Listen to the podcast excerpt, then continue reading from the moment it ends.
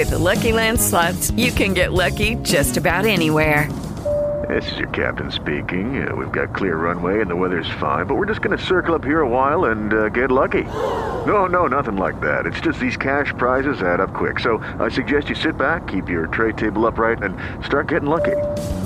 Play for free at LuckyLandSlots.com. Are you feeling lucky? No purchase necessary. Void where prohibited by law. 18 plus terms and conditions apply. See website for details. Humo blanco en la Federación Mexicana de Fútbol. Diego Coca será el próximo director técnico de la selección.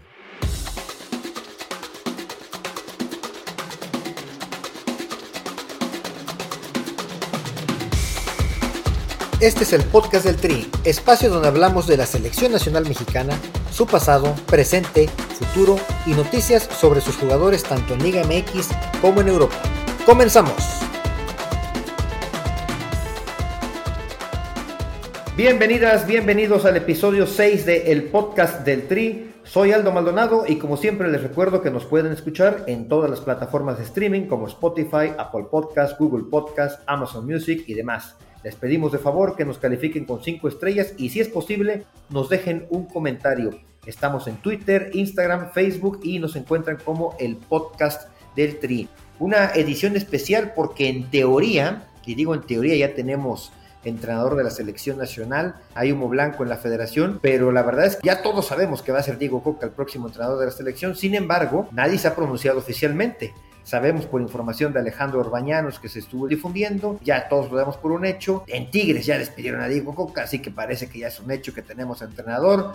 Saludo con gusto, como siempre, a Oscar Campos. ¿Cómo están esos datos, Inge? ¿Qué pasó? ¿Qué pasó? Buenas noches, Aldo. ¿Cómo estás? Un gusto nuevamente estar compartiendo foro contigo, con todos nuestros escuchas. Efectivamente, hay un 99.99% de que habemos entrenador en la selección nacional. Por mí se acabó la novela, la novela donde parecía campaña presidencial, teníamos candidatos hasta para aventar para arriba. El menos esperado, una sorpresa. Los últimos días eh, se, destapa el candidato este Diego Coca y bueno, al parecer fue el que impusieron el grupito, tu grupo americanista. bueno, ya platicamos. Caballo, que alcanza gana, ¿eh? Nadie pensaba. Hicimos hasta un episodio sobre Bielsa, Herrera y Almada. Así es. Y mira, terminó siendo el entrenador Diego Coca. ¿Te lo esperabas, Inge? No, no, no, para nada, no me lo esperaba. Es un entrenador que, yo pienso que, no representa el cambio que realmente se consideraría necesario después del fiasco que nos llevamos en Qatar. No es mal entrenador, para nada, pero tampoco pienso que sea un revolucionario, ni en estilo, ni en ideología, eh, como quizá lo pudo llegar a ser Marcelo Bielsa. Oye, pero a ver, en, yo recuerdo en mis puntos que yo daba en el podcast anterior, yo calificaba bien tanto a Miguel Herrera como a Marcelo Bielsa como a Guillermo Almada. Me parece que cualquiera de los tres podía ser un buen entrenador. Con Diego Coca tampoco difiero en que el tipo tiene ah. argumentos para dirigir a la selección nacional. Alguien que fue bicampeón, ¿cuántos bicampeones recuerdas en el fútbol mexicano? el tan complicado fútbol mexicano. Hugo Sánchez, fue el último y, y, Matosas, y párale, ¿de quién? Matosas, sí. Matosas, ajá, y, y Diego Coca y Bambia, no, no es sencillo triunfar el fútbol mexicano. Entonces yo creo que argumentos tiene Diego Coca. A lo mejor no nos gustó la forma, no nos gusta a lo mejor el estilo tampoco. Pues Eso sí te doy la razón. Es que si no es un estilo que no sé si, si mm, se, lleve con el, con el estilo del fútbol mexicano, que a lo mejor no tenemos un estilo definido, pero lo que yo sí sé es que a México siempre le gusta tocar el balón, tener el balón, a lo mejor con pases laterales si tú quieres, pero, para pero siempre... A Jorge Sánchez. Para eso tenemos Jorge. tenemos a Andrés Guardado, que ha sido tantos años jugando en Europa, ¿no?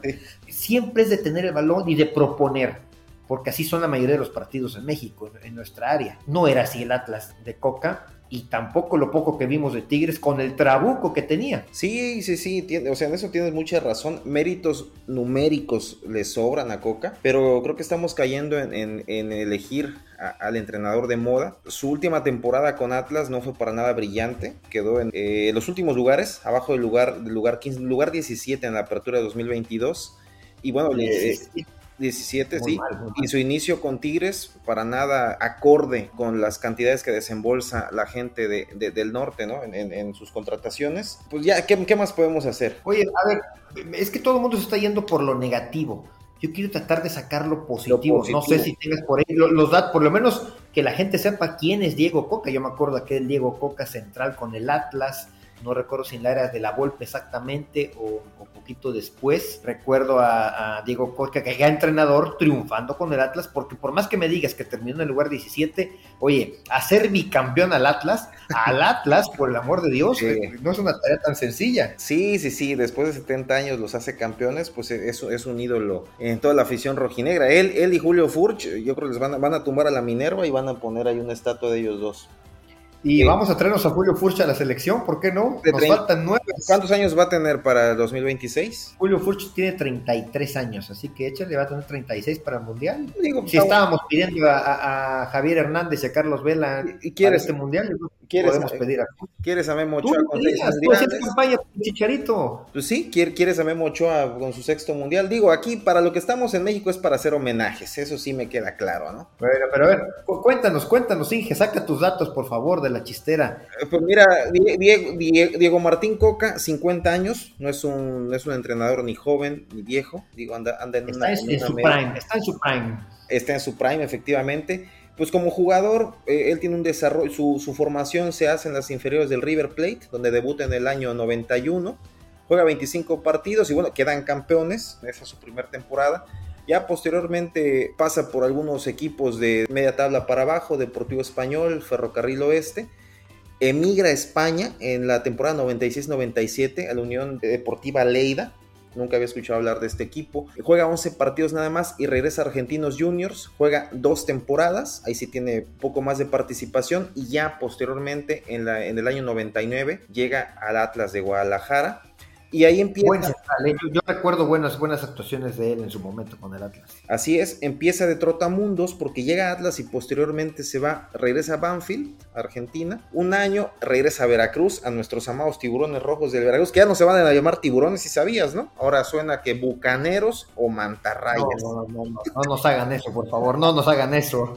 Ya, ya salió por ahí a decir el señor gobernador. ah, bueno, un saludo. Si no dijo el gobernador, adelante. Que eh, todo menos tiburones rojos. Entonces, bueno, juega en Veracruz 2003-2004, 50 partidos, regresa a Banfield nuevamente, regresa a Querétaro en el 2005, ya posteriormente se retira en, Argentinos Juniors en el año 2006. Pues, pues jugó, como jugador conoció el medio mexicano. Así es, así es. Y como entrenador todavía lo conoció más. ¿Cómo, le fue, ¿Cómo le fue como entrenador? Mira, como entrenador, pues él inicia, inicia en, en, Argentina en el 2007, casi inmediatamente después de su retiro. Se retira de Argentinos Juniors en el 2006 y en 2007 está un año en, en, el Independiente. Posteriormente Godoy Cruz, Gimnasia y llega a México en el Clausura 2011 con Santos Laguna tener un, para tener un, decoroso noveno lugar. Digo, en, México tener un noveno lugar es casi estar dentro de la fiesta grande, ¿no? Tú que tanto aplaudes. Se puede decir que le fue bien. fue bien, ¿no? Se regresa a Argentina, deambula por allá, tres equipos, Huracán, Defensa y Justicia, Racing Club, Racing Club, campeón en el 2014. Si Ahí empieza el gran momento de Diego Coca como entrenador. Si, si ser campeón en México es complicado, ser campeón en Argentina, que es un fútbol similar al mexicano, pero donde sabemos perfectamente que, los equipos que siempre están en el, en el top pues son los dos grandes, River Plate y Boca Juniors. Sí, ahí es complicado ser campeón si no eres Boca o River. Así eh, es. Porque el poderío que tienen ellos sobre los demás es muy grande. Lo complicado en México es ganar una liguilla con un, con un piso más parejo. Está más anivelado todo, ¿no? Entre los equipos. Sí, sí, sí. Y entonces te, te comento, con Racing Club es campeón en el 2014 con un porcentaje de efectividad del 70%. Sabemos perfectamente que un porcentaje de efectividad para un técnico, hablamos del nivel de fútbol mexicano, argentino, siempre ronda el 55 al 60%. Coca tiene el 70% de efectividad prácticamente con el Racing Club. Es un porcentaje buenísimo. Eh,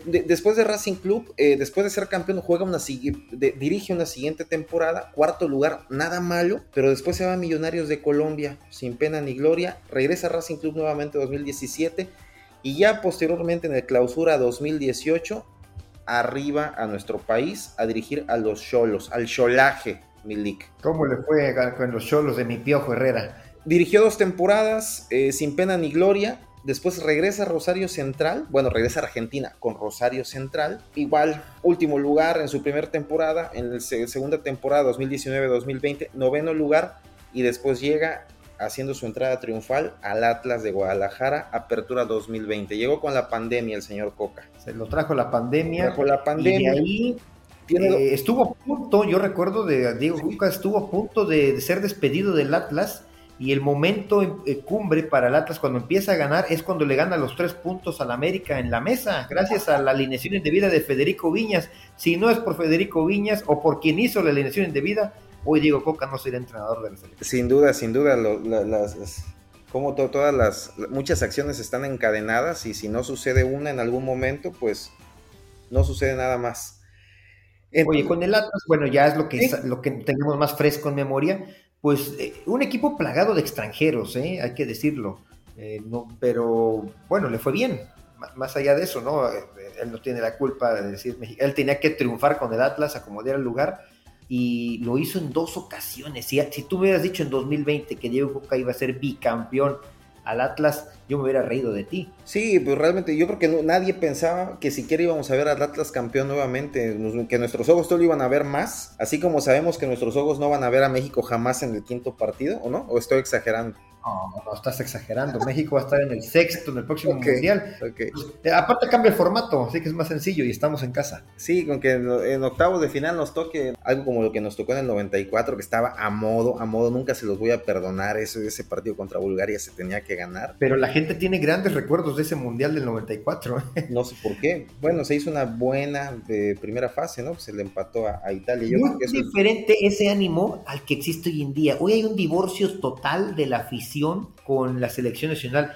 Y, a ver, y creo que con justa razón también, ¿no? Al ver todo esto que ha pasado, este manoseo y esta manera en la que llega Diego Coca a la selección, me parece que demuestra este, este divorcio y no sé cuánto tiempo más lo soporta la gente. Nosotros somos gente que seguimos a la selección siempre, pero no todos son así y ya, ya cada vez más gente se decepciona por lo que pasa. Creo que lo de Diego Coca no, no levanta ningún ánimo eh, a su llegada. No, veo un clima generalizado de decepción. Sí, sí, sí, sin duda. Eh, yo pienso que la llegada de Diego Coca yo, no ha despertado el mínimo entusiasmo en la afición. Yo creo que ni en los medios. Que creo que estábamos muy, ya muy familiarizados, o bueno, ya esperando uno de esta, de esta terna, de hecho, que presentamos en, algunos, en algún capítulo anterior. Pero a ver, ¿tú crees que hubiéramos estado contentos con alguno? Si hubiera sido el Piojo Herrera, lo hubiéramos reventado. Bueno, lo hubieran reventado todos. Marcelo Bielsa también hubiera dicho, este es argentino. Almada, pues este es uruguayo. Queremos un mexicano. Si es el Jimmy, no tiene mucha experiencia. ¿Será que no estamos contentos con nada? Tenemos argumentos para no estar contentos con nada. Siempre hemos tenido más de lo mismo. Algunos procesos, procesos han sido ligeramente de más agrado. Pues es que los resultados, tú sabes que yo soy resultadista y los resultados... No, 100%. los resultados ahí están, octavos de final y no hay más. Entonces, pues yo pienso que, que la afición... Es... No, pues ahorita hay menos, ahorita hay menos que eso. Ahorita los octavos de final nos hubieran caído muy bien. Pero bueno, yo insisto en el punto. Yo creo que las formas son las que no nos gustaron a todos. Eh, porque ahora lo que estoy viendo es si era la federación la que estaba jugando con nosotros y ya tenían el plan,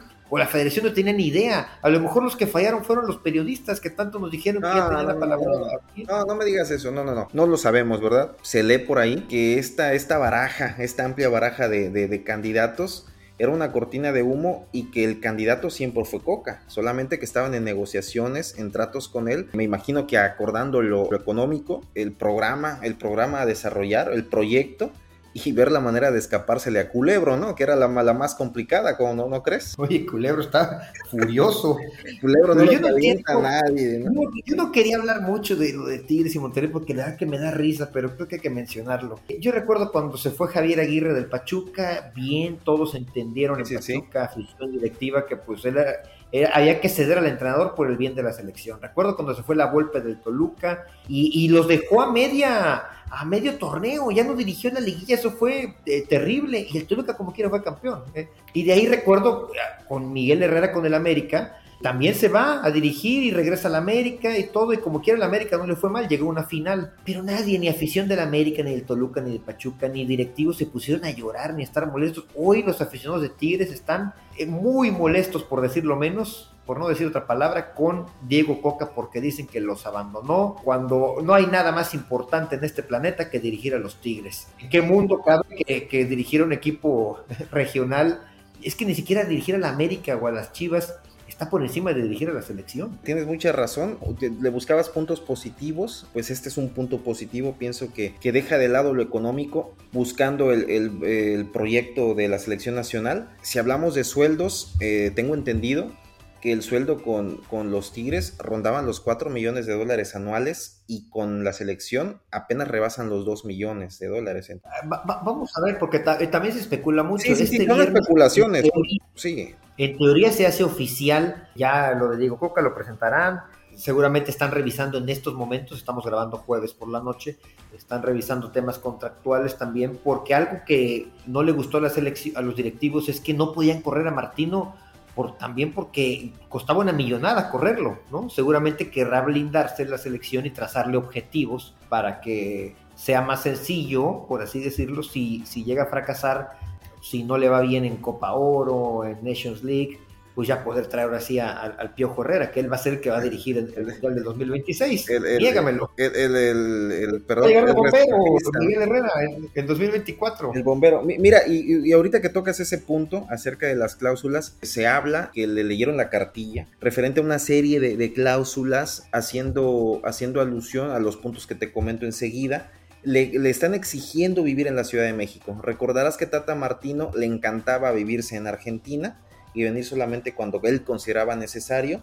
Pero a Diego Coca le están exigiendo que viva en la Ciudad de México la mayor parte del tiempo.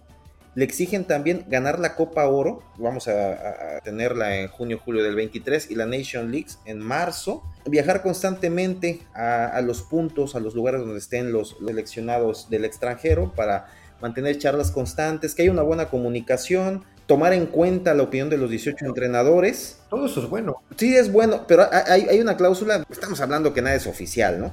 Pero hay una muy chistosa que, le exigen ganarle a Estados Unidos. Que no, le van a, que no se le va a perdonar no ganarle a Estados Unidos. ¿Cómo ves? E, es que ese resultadismo es el que a mí no me gusta, es donde siento que las cosas no están planteándose como debe, no hay un proyecto serio, porque yo en estos momentos aunado a que Diego Coca no se caracteriza por jugar con jóvenes, no lo hizo con Atlas y no lo hizo con Tigres, creo que no debutó, bueno, debutó dos jugadores nada más, me parece. No se caracteriza por eso, a diferencia de Guillermo Almada, pero bueno, ya no quiero hablar de Guillermo Almada, que todavía duele esa herida. Lo idóneo ahorita para la selección es que, empiece a, a ver un cambio generacional que empiece con los jugadores menores de 23 años que van a llegar en buen momento al 26, un relevo que no hicieron ni Juan Carlos Osorio ni el Tata Martino y ahorita le empiezas a exigir a Diego Coca que le gane a Estados Unidos, a ver, yo si soy Diego Coca, a ti no te va a gustar, pero en este momento me traigo a Memo Ochoa, a Rol Jiménez, Héctor Herrera, a Héctor Moreno, a los de experiencia para poder garantizar un triunfo.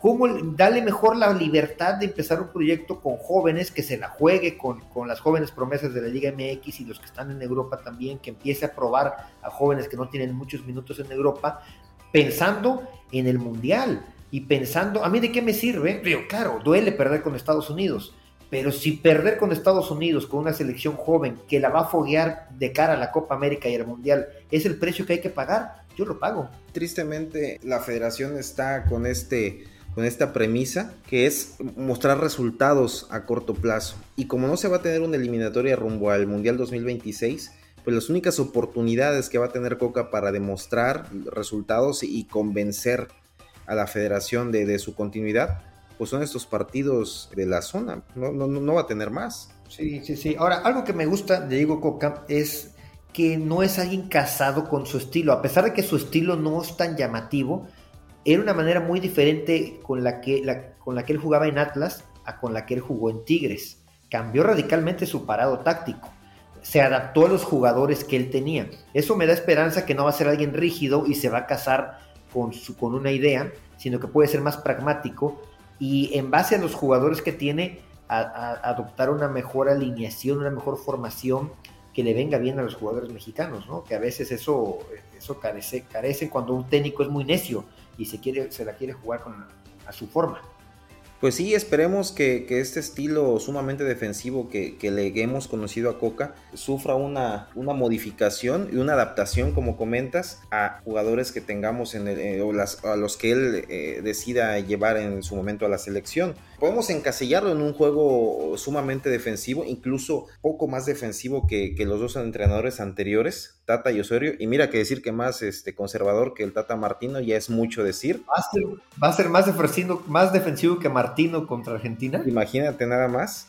Y, bueno, se tiene su influencia como futbolista, que él siempre fue, fue, defensa, basada en una garra, fortaleza. Quiero pensar que no va a permear o que no va a transmitir es esto directamente a la selección. Obviamente habrá partidos donde el parado táctico te obliga a jugar así, como quiso Tata jugarle a Argentina. Bueno, ya no sabemos si quiso jugar así o quiso eh, entregarnos, entregarnos. Exactamente. Oye, bueno, otro, otro, argentino, ¿no se supone que ya no queríamos argentinos en la selección? No, pues no, y seguimos sin quererlos, pero pues tampoco es como que me hayan preguntado si yo quería a, Coca, pues ahí está, ya lo eligió, se lo llevó el, grupo Azcárraga Orlegui. a ver, lo puso Iraragorri, ¿no? ah, perdón, sí. ¿Cómo está ahí la relación? Ya no entiendo. ¿Quién manda? Pues mira, sabemos que actualmente todo manda eh, eh, Emilio Azcárraga, sin embargo, tienen por ahí una alianza. Ahí le doy el punto a nuestro amigo Martín del Palacio, un saludo por cierto. Hace algunos años comenzó una alianza entre Azcárraga e Irarragorri, ahí me, medio trabo con el nombre, donde recordarás cuando se disputaban los derechos televisivos de la selección, Irarragorri defendió a capa y espada a Azcárraga cuando se, hablaba que la dupla Jesús Martínez y Vergara querían quitárselos, digo quitárselos entre comillas, sino hacer una distribución eh, distinta a la que ya se tenía. Entonces ahí nace esta, esta, esta relación y, se pudiera decir que el arribo de Coca al Tri, si, lo vemos desde el punto de vista político, es como que la cúspide de esta alianza. Ese, ese, pudiera ser un motivo de, su llegada, ¿no? Aunado a lo futbolístico que tanto defiendes de ese bicampeonato, pero bueno, también puede darse, pudo darse. Hicieron a un lado por completo al grupo Pachuca, le ganaron la partida en un juego político totalmente como estamos acostumbrados a, a verlo en la Cámara de Diputados, en los partidos políticos. Así sucedió también en, la selección, no, no pensando en el bien común, a ver, sentémonos, veamos nuestras diferencias, qué es lo mejor, designemos a alguien que sepa del meramente deportivo y que él se encargue de armar un proyecto. No le puedes pedir el proyecto al entrenador, el proyecto tiene que venir desde arriba. ¿Por qué? Porque el día de mañana no salen los resultados con Coca y otra vez hay que cambiar de entrenador y hay que cambiar de proyecto y empezar de cero. Eso no pasa, por ejemplo, con Grupo Pachuca. Grupo Pachuca trae un entrenador, trae otro y la filosofía sigue siendo la misma. Podrán cambiar algunas cuestiones tácticas con el entrenador, por supuesto, pero el proyecto lo tienen bien claro desde hace más de 20 años en Grupo Pachuca. Y eso es lo que necesitamos a nivel selección, que sea un proyecto que vaya más allá de los cuatro años de aquel mundial, que sea un proyecto de 10, 15 años y eso no lo hay. Otro problema, al designar por, por cuotas de poder en lugar de buscar lo deportivo el día de mañana todos, incluyéndome, incluyéndonos a ti y a mí, vamos a estarle reclamando a Ares de Parga y a Jaime Ordiales por su incompetencia si el proyecto de Diego Coca no va bien. Yo pregunto, Ares de Parga y, Jaime Ordiales son los que pusieron a Diego Coca? Por supuesto que no. Se los impusieron a ellos como los impusieron a ellos en su puesto también y cómo eh, les vamos a exigir a los directivos cuando son los dueños los que por sus cuotas de poder ah, se reparten los puestos y dicen que yo mando aquí, yo pongo al este que yo quiero porque yo quiero. No sé si es el mejor, no sé si es un, en base a un proyecto deportivo, es nada más porque, porque así lo quiere. todo. eso es lo que a mí me preocupa de cara a futuro, que empecemos otra vez de cero con Miguel Herrera o con Rafa Márquez. Digo, a lo mejor si la selección le va mal, pues en el 24, en el 25, ahora sí ya llegue Rafa Márquez en buen momento a salvar el barco.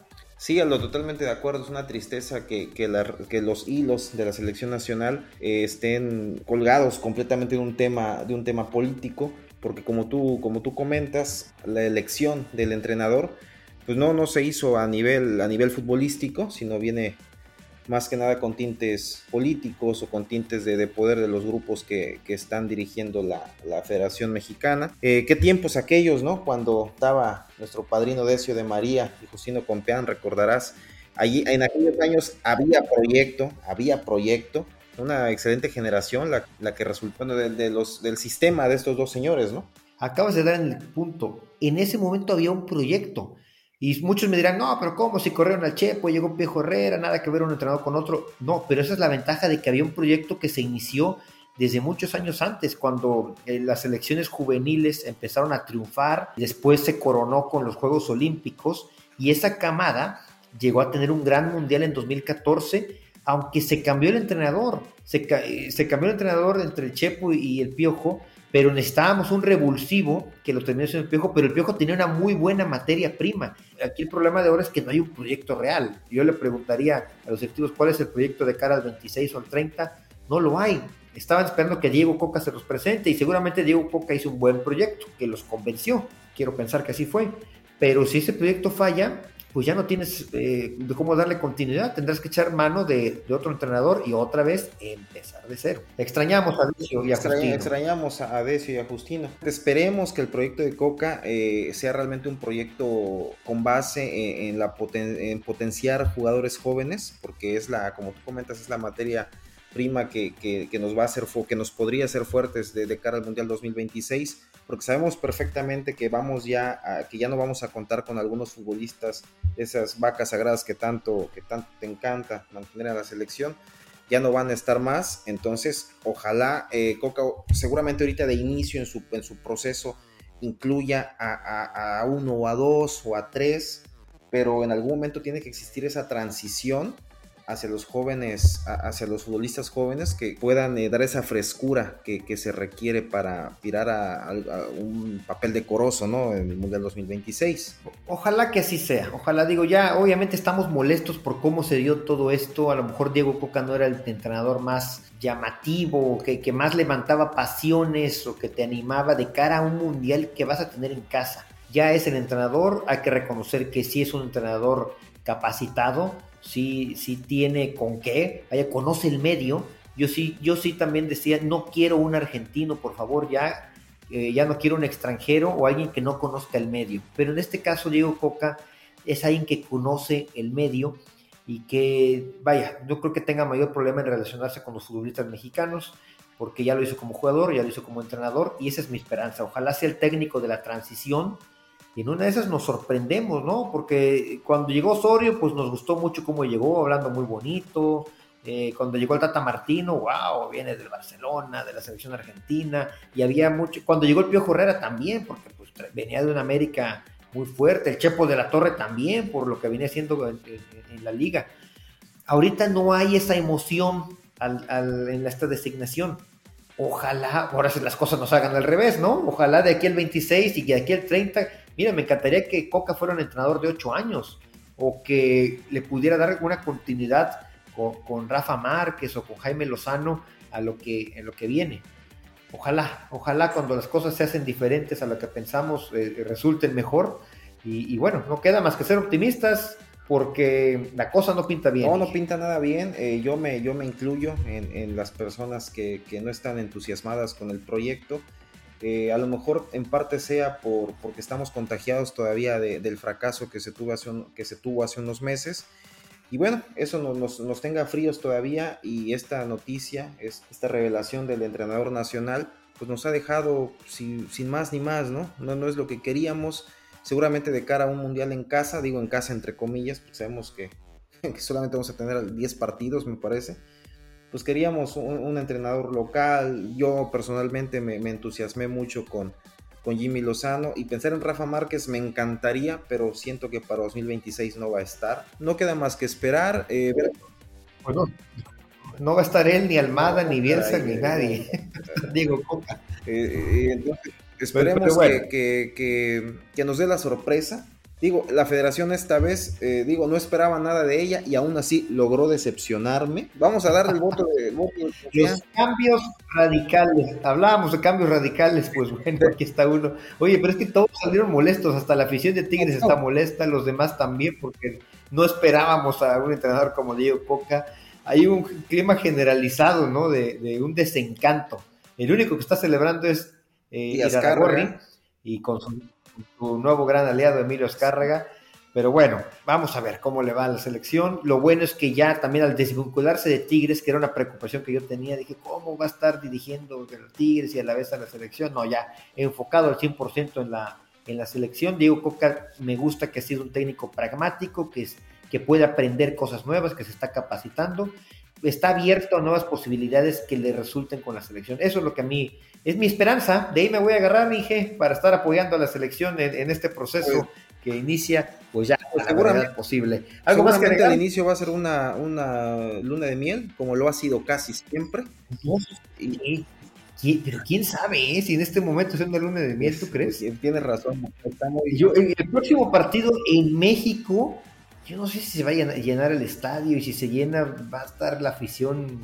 Yo creo que lo mejor para México ahorita es jugar. Oye, y, otro punto es, tú que eres americanista y que quieres a Laines para todos lados, ojo, Laines le hizo el feo al América, el América de Azcárraga, Azcárraga amiguísimo de, de, de Irarragorri, padrino de, de, Coca. Si realmente Laines no hace algo sobresaliente, no va a ir al mundial, ¿eh? No va. No, a ver, pero Diego, Coca ya le dio unos minutos con los Tigres, él los trajo. Entonces, yo no creo que sea mayor problema. No, no, aquí, aquí lo importante es que Diego Laines, más que Diego Laines, me preocupa la selección y Diego es alguien que le puede aportar mucho a la selección. Ojalá. lo, de Laines, lo de Laines hasta la fecha ha sido en papel, todo en papel, ¿no?